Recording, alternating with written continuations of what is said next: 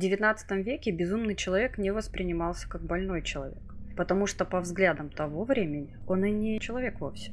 Его, как опасное животное, надо изолировать и время от времени подбрасывать еду. В те времена считалось, что звериное начало безумия не сводит человека на нулевой уровень его природы. Ребята, привет! Меня, как всегда, зовут Артем. Вы слушаете подкаст «Охотники за историями». Подкаст, в котором мы вместе с моей соведущей и с автором Настей рассказываем вам интересные, странные, мистические, жуткие истории со всего света. Настя, привет! Всем привет! Кстати, истории мы сегодня будем не только рассказывать, но и обсуждать. Вместе с нашей подругой, другом нашего подкаста Юлей. Юля, привет! Я вам всем рада. Присоединяйтесь к нашим обсуждениям и вы. Для этого переходите в наши соцсети по ссылкам в описании и пишите ваше мнение в комментариях. Мы с удовольствием почитаем и ответим. Перед тем, как начать, мы должны сказать, что наш подкаст выпускается исключительно в развлекательных целях. Мы за взаимное уважение, соблюдение законодательства против насилия и неправомерных действий. А все истории, озвученные в подкасте, созданы на основе открытых источников и не претендуют на стопроцентную точность. В первой строке описания к выпуску мы указали маркеры, заглянув в которые вы самостоятельно можете решить приемлемые для вас темы, озвученные в подкасте. Если что-то не так, просто переходите к следующему выпуску. Мы уверены, вы обязательно найдете что-то интересное для себя. А сейчас самое время поставить сердечко, звездочку или большой палец вверх к этому выпуску. Вы всегда сможете вернуться и отменить его, если выпуск будет недостаточно хорош для вас. Не забывайте подписываться для получения новых эпизодов. Приятного прослушивания!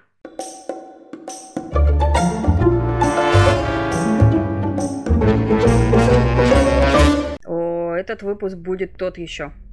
Вы его не скоро забудете. Лично меня таращило где-то недельку. Прежде чем начать, спрошу.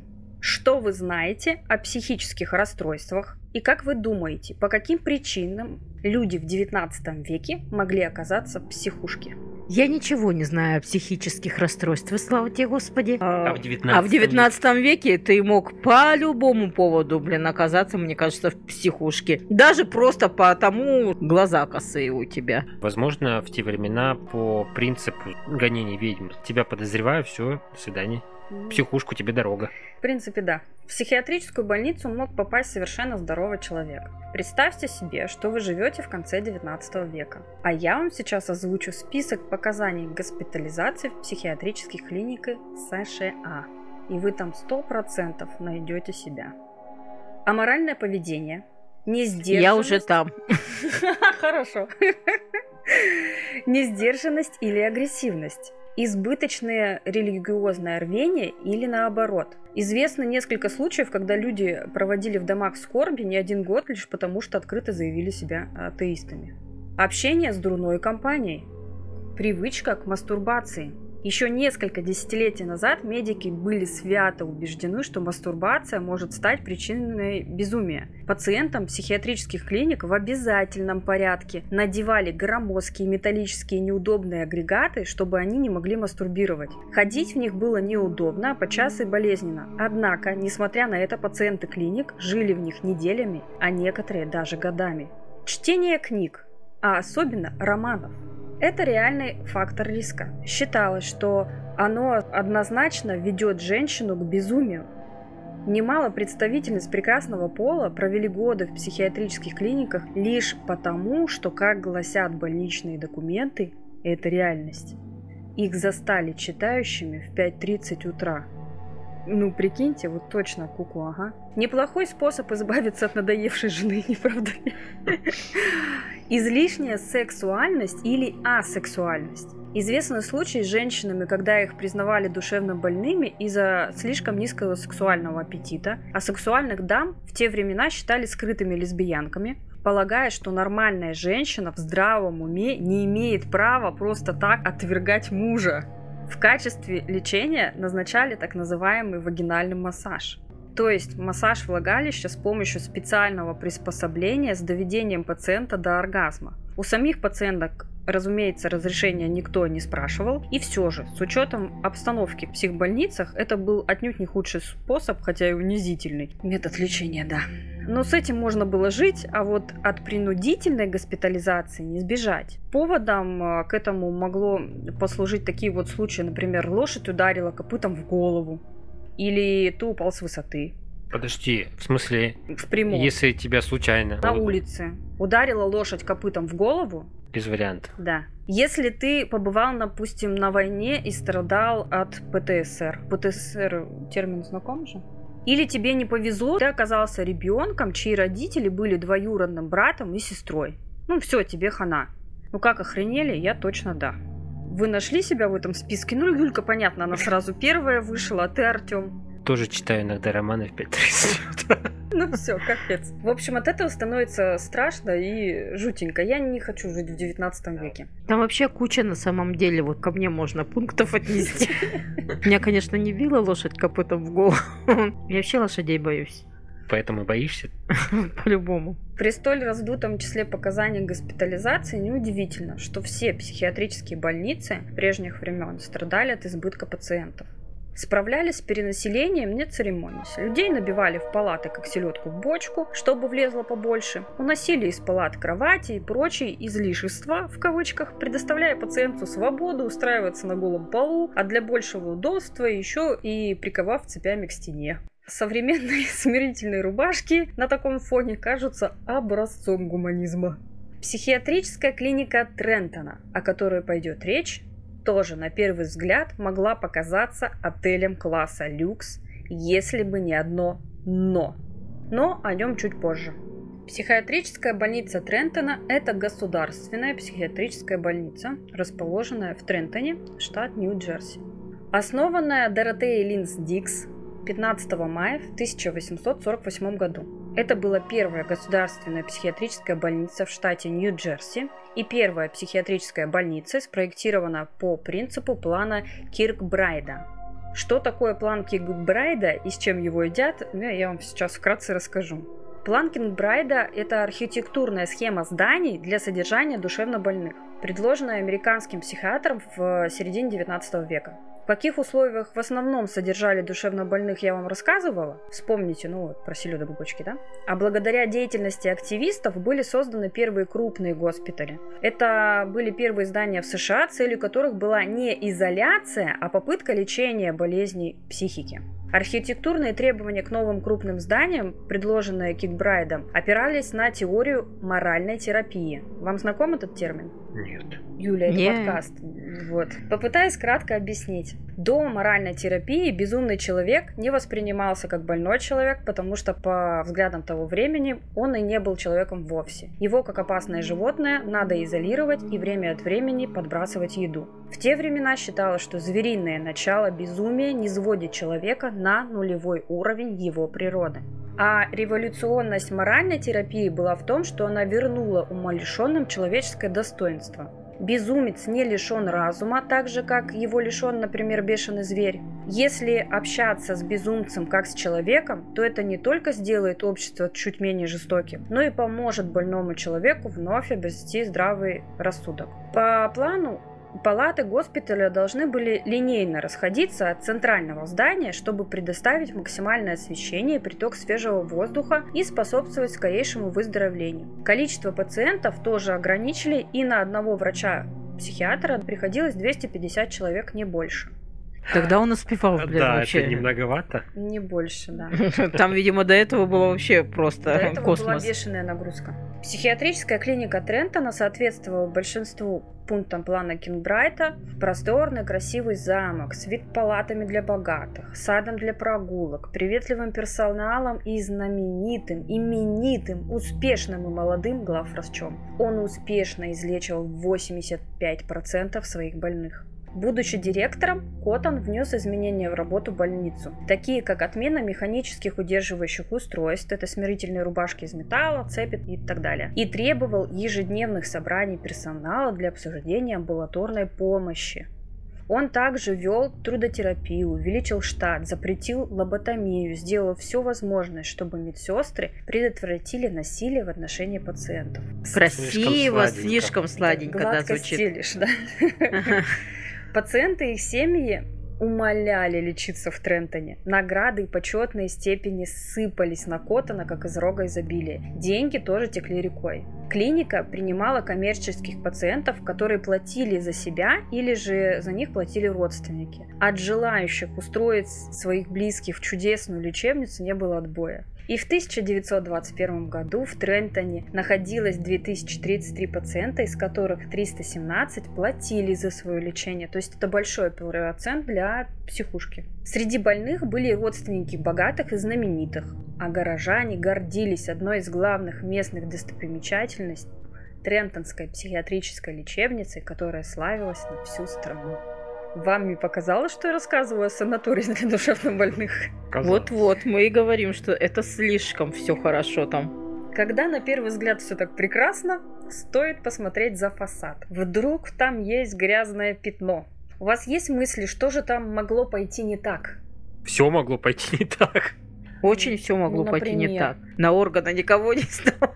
Это Ну, моя любимая тема. Опыты какие-то, я не знаю, проводились над э, людьми. Расчлененка, убийство. Маньячество. убийства. Да, конечно, в санатории в таком красивом. Ну и чё? Пятно там было еще какое? И у него даже было имя. Доктор Генри Эндрю Скотт. Главврач. Да. Генри учился в Европе у Крепелина и Альцгеймера, считавшихся пионерами того времени, и был учеником доктора Адольфа Мейера из медицинской школы Джона Хопкинса, который доминировал в американской психиатрии в начале 1900-х годов. Он изучал медицину в университете Джона Хопкинса и в университете Мэриленда. Коттон стал медицинским директором больницы штата Нью-Джерси в Трентоне в возрасте 30 лет. Коттон руководствовался новыми медицинскими исследованиями и придерживался мнения, что различные психические заболевания были вызваны необработанными инфекциями в организме. В то время Коттон был ведущим специалистом в области биологической психиатрии в Соединенных Штатах. Вы знаете, что такое биологическая психиатрия? Выводить каких-нибудь глистов, чтобы вылечить от психологических Если бы заболеваний. было все так просто, Артем, люди бы там выжили. А ты? Без понятия. Заражали их, Теория неплохая. Чем? заражали их добрыми микробами. чтобы избавиться от гриппа. Типа да. Биопсихиатрия – это раздел медицины, который занимается изучением биологических функций нервной системы при психических расстройствах. Как объяснить вам это простым языком без использования медицинских терминов, я не знаю, но могу рассказать, как это видел доктор Коттон. Коттон полагал, что практически все психические недуги вызываются инфекцией. Главным источником заражения он считал зубы. Ведь из-за них воспаляются десны, а десна находятся недалеко от мозга. Доктор публично выражал надежду на то, что, цитирую доктора, «однажды наступит эра, когда все дантисты поймут, что надо делать не то, чего желают пациенты. Не спасать надо больные зубы, а вырывать все до одного». Пришло в голову, какой дед ждет наш дальше. Да, а у него были зубы у врача? Да, но не все. Если же дело было не в зубах, ну, допустим, не помогало, это обычно, ну, как бы не помогало. Странно. Странно, да. Врач приходил к заключению, что инфекция скрыта где-то еще.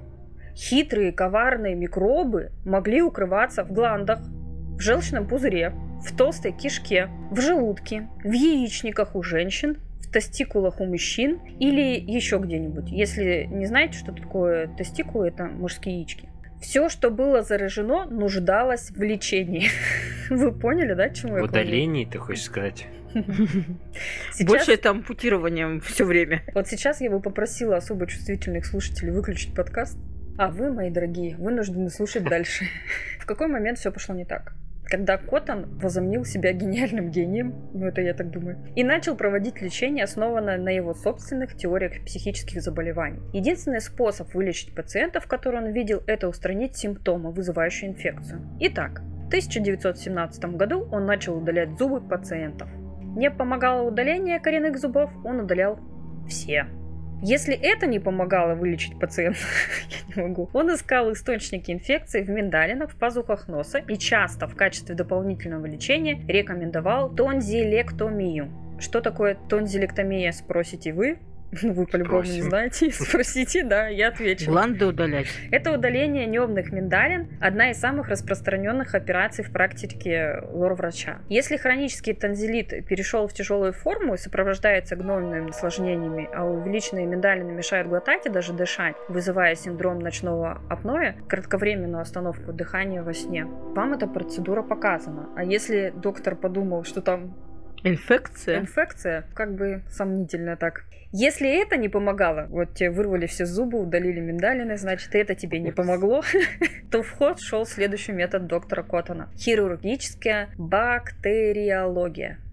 Доктор Коттон подозревал, что инфекция, ну, вы помните, она очень коварна, была занесена в другие органы, и тогда пациент ждал операционный стол. Доктор искал инфекцию в яичках, яичниках, желчном пузыре, желудке, селезенке, шейке матки обязательно в толстой кишке. На толстой кишке у него даже был свой пунктик, как на зубах. Все это удалялось хирургическим путем. А я напоминаю, что все это происходило до эпохи изобретения антибиотиков. Их хирургическое вмешательство приводило к очень высокому уровню послеоперационной заболеваемости и смертности. В основном от послеоперационной инфекции. Что еще более тревожно, так это тот факт, что доктор Коттон не всегда получал согласие пациентов и их семей. На самом деле Коттон часто выполнял эти хирургические операции, несмотря на крики и протесты пациентов, потому что анестезия была не для всех. Какой самоотверженный врач.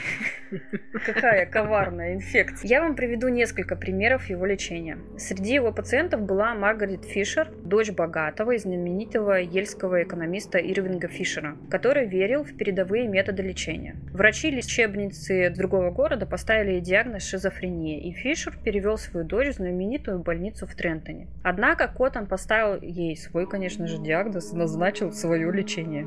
Звучал диагноз так. Заметное скопление фекалий в слепой кишке с заметным расширением толстой кишки в этой области. Соответственно, она была подвергнута серии операций на толстой кишке, прежде чем умерла от стрептококковой инфекции после того, как ее отпустили домой с отсутствием какого-либо иммунитета. Что явно говорит о том, что если ты выжил после операции и тебе даже удалось уехать, не факт, что ты останешься жив. Или, например, случай в 1922 году Джулиан Томпсон. Молодую женщину, страдавшую тяжелой депрессии, через два дня после прибытия Джулии удалили гланды, а через 9 дней ее подвергли операции, ей удалили ободочную кишку. В течение последующих шести недель больной вырвали 16 зубов, после чего она активнее начала реагировать на окружающих. Это неудивительно. Господи. Мне кажется, любая депрессия убежала бы, не оборачиваясь. Джулию выписали домой, но через 8 месяцев она снова впала в депрессию. Дело в том, что у нее умерла мама. Мне кажется, депрессия после такого события это нормально, но и все же ее вернули в Трентон. Джулия пыталась сделать вид, что у нее все в порядке, лишь бы убедить врачей в том, что ей больше не надо ничего удалять. Ей, разумеется, не поверили. Сумасшедшие такие хитрые и коварные. Джулия пыталась отбиваться, но санитары оказались сильнее. Хирурги снова копались в ее животе, и через 8 дней она умерла от э, постоперационного перитонита. Это воспаление серозной оболочкой брюшной полости. Она умирала медленно, очень болезненно, в течение 8 дней. Или, допустим, судьба Мэри, 18-летней девочки с тревожной депрессией. Последовательно удалили верхние и нижние коренные зубы, сделали танзелектомию, дренирование пазух носа, лечили инфицированную шейку матки, удалили кишечные спайки, и все это без улучшения ее психического состояния. На секундочку. Затем ей удалили оставшиеся зубы и отправили домой, объявив выздоровевшей. Мэри покончила с собой. Хотя, судя по тому, что от нее осталось, она и так недолго бы протянула. Ей 18 лет, я напоминаю. Как вам такое вот, мои любители пощекотать себе нервишки? Какие Доктор смерть вас какой-то. Да, Почему его не признали тоже умалишенным? потому что он доктор. И чё? Ну, он доктор, который Ну, у него тоже. Его надо Инфекция. слушать. У него тоже инфекция. Он- у него инфекция была. Как он не мог заразиться инфекцией? тебя бы точно там уже бы все воли шили. Серьезно говорю, разобрали бы на запчасть. Он очень образован, молод, он успешен. У него высокие покровители, он мужчина. Мужчина. То есть люди платили деньги за лечение и получили умершление. Лечили, лечили, все прекрасно. А то, что дома Не, ну они вылечили ее от шизофрении, просто она умерла-то от другого же. Да, это уже не важно. На мой взгляд, он тоже псих. Ну, конечно. Естественно, он псих, блин. Из пациентов, прооперированных Коттоном, умирал каждый третий для статистики. Ты что, немного. Ну, Я думал, каждый второй. заикаться начала в смысле. у психиатрии не такой большой процент смертности. Учитывая, что он делал, каждый третий, это не так уж много. Не, ну а как, блин, Может быть, кому-то становилось лучше после выдирания зубов. депрессованных становилось лучше, они понимали, ну, какая депрессия, тут такое, все, я здоров. У таких может быть. Коттон объяснял смертность своих пациентов плохим физическим состоянием из-за хронического психоза. Фантастическая отмазка. Ничего не понятно, ну ладно, приняли дальше что. Но поскольку обезубленные пациенты обезумевшими оставаться не перестали, Генри Коттон перешел на новый уровень. А, Еще не все, новые Это- технологии. Это не все. Он стал ампутировать другие потенциально опасные источники распространения инфекционной заразы, от чего больные лишались не только жизненно важных органов, но иногда и частей тела. Часто с операционного стола они переезжали сразу на погост. это вот продолжалось не один год, вот эта вот вся свистопляска. У него лечились за деньги люди, богатые. И все это Операция? умалчивалось или что? Сейчас тебе расскажу. Опасность операции была осознана некоторыми пациентами, которые были, видать, в себе, у которых, несмотря на их психическое заболевание, Которого вполне возможно не было. развился вполне обоснованный страх перед хирургическими процедурами.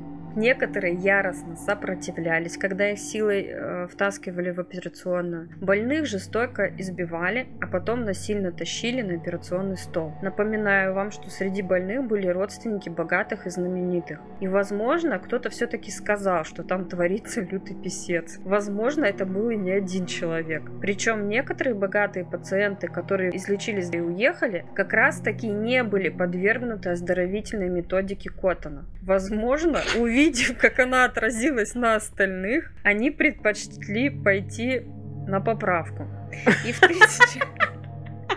Ну это У них не было просто вариантов. Они просто не хотели умирать.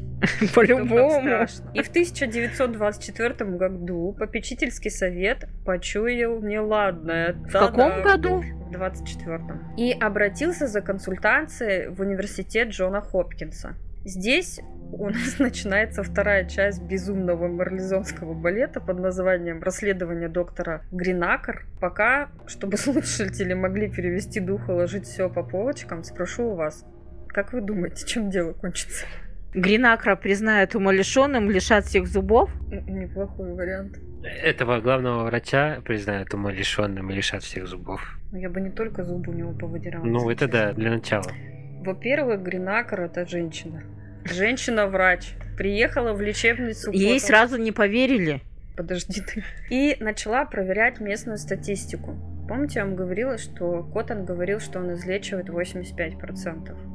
Он не Мгм. только говорил, он делал отчеты, отчеты публиковали во всех медицинских журналах. Общем, А каждый третий загибался. Вот у меня как им бы все даже... гордились. В тот момент, когда Гринакер вошла в Трентон, у нее появилось нехорошее чувство. Это интуиция сработала по любасу. У учреждения стоял зловонный запах, столь характерный для психиатрических больниц, писала она в своем отчете. И сам Коттон, как она заметила, был необычно своеобразен, в кавычках.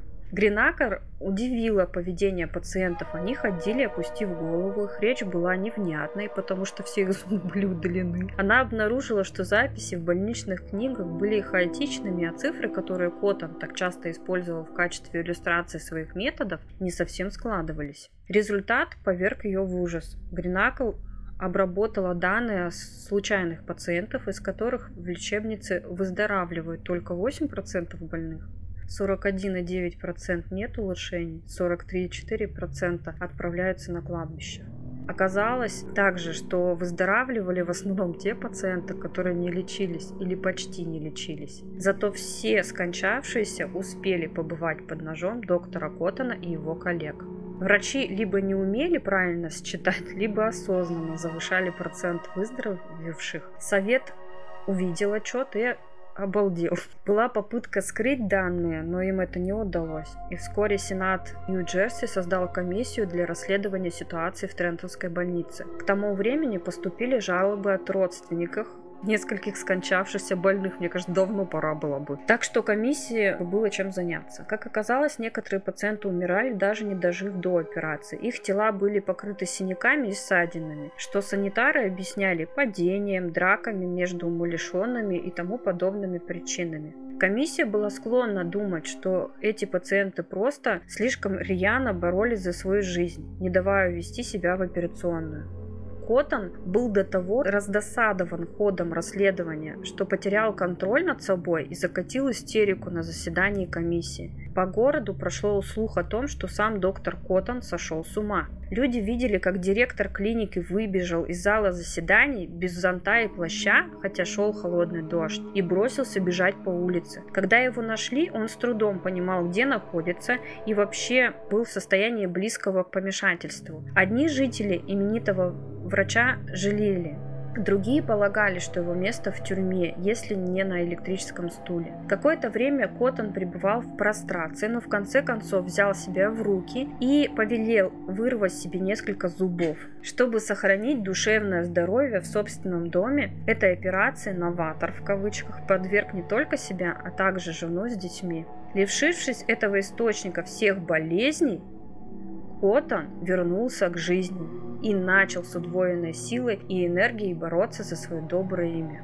Большой психиатрический скандал был в самом разгаре. Казалось, у комиссии были все основания для того, чтобы положить конец чудовищной практике доктора Коттона. Но слишком многие именитые врачи в свое время поддерживали его методы. Слишком много научных репутаций могло бы пострадать, если бы Коттона осудили. На комиссию начали давить медицинские светила и даже политики.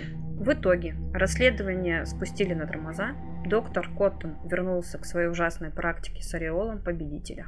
Вскоре Коттон открыл частную больницу в Трентоне, а именно занимался лечением психически больных членов богатых семей, ищущих самые современные методы лечения изменения своих состояний. К тому времени, когда он умер от внезапного сердечного приступа 8 мая 1933 года, он убил сотни людей. О нем написали лестный некролог, несмотря на то, что Коттон был ответственный за смерть неисчислимого числа пациентов, и все об этом знали. Его хвалили в Нью-Йорк Таймс и местной прессе, а также в международных профессиональных изданиях за то, что он был пионером в поиске лучшего способа лечения пациентов в психиатрических больницах. Сыновья Коттона тоже пали жертвами безумного доктора. Они оба покончили с собой в зрелом возрасте. А больница продолжала придерживаться рекомендаций Коттона по гуманному обращению и выполнять его более-менее рискованные медицинские процедуры до конца 1950-х годов. Все, я, короче, в шоке. А вы как ожидали такой развязки? Менее рискованные процедуры это вырывание зубов и гланд? И гланд, допустим. Да. Особенно, когда ты сказал, что он попросил вырвать зубы жене и детям. Все проблемы были решены. И насколько люди не хотят признавать своих ошибок, что готовы умалчивать убийство. Такая несправедливость, он реально крошил людей налево и направо, а ведь в итоге он не наказан. Но он же просто же ненормальный сам по себе. Дело не в том, что ему нравилось это делать. Дело в том, что он считал это прорывом в медицине, что это его новаторское решение поможет. Он был просто, блядь, ненормальным. Он не понес никакое наказание. Я не считаю, что там два вырванных зуба это наказание. Для него это в кайф, и его инфекции никакие не, не трогают. Он еще себе реально детям и жене еще. Но вот он видел, знал, какой процент людей умирают в итоге. И он даже себе Но они же не, не от смог... этого умирали. Либо он себя настолько убедил, либо он настолько не мог даже себе признаться, что его методы, мягко говоря, не помогают. Либо он был настолько одержим убийствами, видимо, не убийствами, а вот именно тем, чтобы калечить и мучить людей. Он их выписывал домой.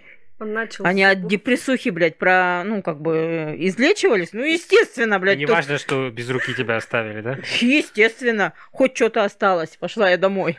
Ладно, без зубов. Ну, ладно. Что значит, ладно, без... Ладно, ты хотя бы переживешь, да? прожить можно. Да. Ну вот остальные это органы, которые ничем не заменить. И он на этом действительно, Артем прав, не остановился, он потом начал ампутировать. То есть он удалял прям реально руки, Ну, ноги, кстати, там, вот уши. это вот э, говорит, мне кажется, как раз-таки о том, что он психически ненормален, он реально ищет способы, чтобы найти причину. Поэтому надо разбирать людей на запчасти. Естественно. Это как бы, ну, сопутствующий ущерб это называется. Я вот почему взяла эту историю, потому что я была в шоке. Я сначала Ну, думала, я ну, тоже в шоке. про доктора, который вырывает зубы, ну противненько, ну почитаю, но это же не лоботомия.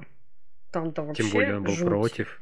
А тут я В начала смысле, лоботомия жуть, а здесь нормик такой. я вот, да. Без гланд, без зубов, без рук, без ног, без толстой кишки, я не знаю, там, что он еще удалял, все подряд. Как его никто не грохнул? Скажите, Я вот из знаю. родственников пациентов, да, то есть, ну, это же не только люди, которые пугали свои семьи, да, и их просто сдавали, лишь бы избавиться. Там же были наверняка люди, которые Которых хотели излечить. которых хотели, да, излечить, за которых там деньги платили, которые были дороги своим родным. Как его никто не грохнул? Так- Такое количество э, умерших? Так он после расследования вернулся обратно в больницу. Потом ему надоело через какое-то время. Возможно, он уже не проводил такое большое количество операций. Как можно было замять такое достаточно громкое, я Вот считаю, дело? Кто бы на вас там не давил? Да тут не в давлении дела, а в том, чтобы признать себя виноватыми. То есть мы это допустили, мы реально туда отправляли людей, мы, да, верили этому человеку, он на самом деле говно, а мы думали, что не говно. И вот чтобы это все не говорить, не признавать вот этих ошибок, они сами делали это. Может быть, не в таких масштабах другие врачи, но чтобы не сдавать позиции, чтобы им продолжали верить, а не просто считать их убийцами всех, они решили все это замять. Поэтому, да, они дали ему какое-то это время страх поработать, а потом открыть клинику. за свою шкуру. И представляешь, У меня другой вопрос. это знали. Клиника для богатых людей, которые как бы реально верили, что он помогает. Ему давали за это деньги, когда уже вот, даже вот это вот все случилось. Я э, думаю, что наверняка это освещалось в прессе и Да, все такое. Да, это был большой скандал. Это уже все случилось, они ему денежки несли на вот, То есть он даже вылечи, не блядь. переехал никуда. Он в том же городе сделал свою больницу. Да, Юля права, удивительно, что его не грохнули, когда вся правда выплыла наружу. Одно дело, когда ты об этом Так просто ладно, грохнули. догадываешься. Так остальные, получается, несли ему деньги, Да. людей, своих близких сами ложились за свои Да. деньги. Продолжали. Вот в этом-то весь и абсурд, понимаете? А репутация больницы не пострадала нисколько. И до 1950-х годов Они еще и пользовались его Да. рекомендациями. это мы с вами думаем про зубы и миндалины. Кто его знает, что там делали? И это действующая больница до сих пор. Не вся. Большинство корпусов заброшено, но есть корпус, в котором до сих пор находятся душевно больные люди. Господи, в каких годах начали лечить там, я не знаю, живописью, там, уходом за животными? В 21 веке. До этого как минимум было еще сто лет. Ну вот как из моей истории. Начали лечить этими трудом на фермах. Это тоже странно, конечно, лечение. Знаешь, потом растить, растить их этих хрюшек, потом убивать их на мясо. Ну, это нормально. Ну, это нормально, это жизнь, но как бы для душевнобольных-то это так себе, мне кажется, идея. Ну, им Ну, никто не говорил. Это страшно. О чем не говорить? Просто убивали на глазах. Я не думаю, что они на глазах убивали. Ну, Это мы отвлеклись. Тут не свиней убивали, тут людей убивали просто. Блин, что им, им руководствовало? Мне прям интересно. Вот При том, что думал, сказка такая это начальная была, прям красивая, что он, значит, делал? это. Такие рекомендации. вернул человека душевно больного, вернул ему человеческий облик, да, а не так, как раньше э, считалось, что он там животное без души и только ему мяско надо кинуть. А он вернул вот это вот все. Обалдеть просто. То есть делал, что хотел, а по сути говорил то, что надо было говорить. Подделывал отчеты, все, и он зарабатывал деньги для себя, для клиники. Плюс, я говорю, вот эти вот знакомства с тем же Альцгеймером, обучение в лучших вузах медицинских страны. То есть, ну, это все равно это вес, понимаете? Ему 30 лет, он занимает такую классную должность. Самая первая клиника для душевнобольных, построенная по новому плану, с новыми методиками. Он запретил лоботомию, он на летучку собирает врачей каждый день, медперсонал, ругает их за то, чтобы они не трогали пациентов, а, обсуждают, значит, э, лечение каждого, понимаете, человека. А за закрытыми дверьми, вот то есть настолько красивый, мощный фасад. Я, конечно, за пионеров там в медицине, ну, как бы, чтобы дойти... Ну, не такими же способами, Юля. Естественно. Нет, есть куча э, историй, ну, не врачи, а, в принципе, ученые переступали через человека для того, вот ради идеи да, добивались чего-то, добивались там лекарств, каких-то эффектов от э, вакцин и так далее. Они убивали людей, на них делая эксперименты, но цель была достигнута либо не достигнута. То есть цель была. А в данной ситуации все это творилось ради того, чтобы он делал то, что хотел делать. В то время, я тебе больше скажу, были стоматологи, с ними поговорить нельзя было. Вот почему врач-психиатр... Потому что они он не считал, знают про что- что ничего. решил, что он умнее стоматологов, которые там уже не один год практиковали. Почему он не поинтересовался у стоматологов, нафига они лечат зубы и почему у них пациенты-то не психи? Мне кажется, он настолько собой восхищался, а, настолько собой как бы гордился, настолько себя, да, такая. превозносил над другими, что вот это вот с ним в итоге сыграло злую шутку, и когда вот началось это расследование, у него поехала кукуха. Ну, не факт, что она не ехала до, Да я думаю, что он был просто изначально, Чеканы. да, чеканная. Ну, я считаю так, Я ну... думаю, это очевидно вообще, учитывая, что он делал и не останавливался, главное, не видя эффекта. Собственные достижения, в кавычках, не останавливали. Он видел, что это неэффективно. Может быть, он не видел, он же выписывал людей, которые умерли уже от других, э, так скажем, последствий, да, но опять-таки докажи, что это были те последствия. Они же не в депрессии.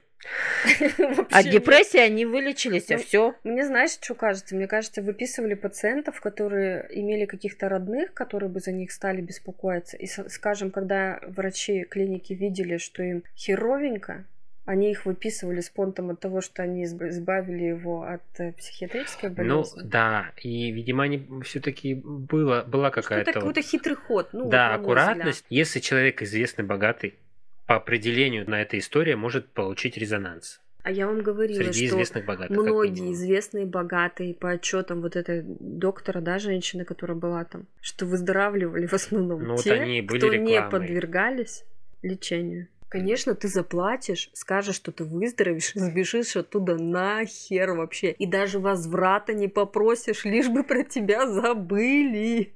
Ну, потому что это жесть. Ну, а почему они не говорили? Если вот они... вых- А, или им никто не верил? Но они же психи. А психи, они Ну, коварные. Такой замкнутый круг. Да. Конечно, в этом полузаброшенном здании есть призраки, если вдруг вам недостаточно доктора Коттона. Тени, светящиеся шары и так далее. Но о них я рассказывать не буду, так как считаю, что никого страшнее доктора Коттона в этих стенах быть не может. Мгм. По сравнению с этой историей, вот техасская резня бензопилой нервно курит в сторонке. Еще меня очень возмущает несправедливость. Ведь он покрошил столько людей, а ему за это ничего, кроме похвалы, не прилетело. Может быть, вы со мной, конечно, и не согласны, но с этим вы уже ничего не поделаете. А мы узнаем об этом в комментариях. Я благодарю всех тех, кто дослушал этот выпуск до конца. Обязательно оставьте свой комментарий о выпуске и истории на сервисе с подкастами или переходите из описания к эпизоду в наши социальные сети и пишите нам там. Отдельное спасибо тем, кто подписался и слушает нас постоянно. Нам это крайне важно и очень приятно.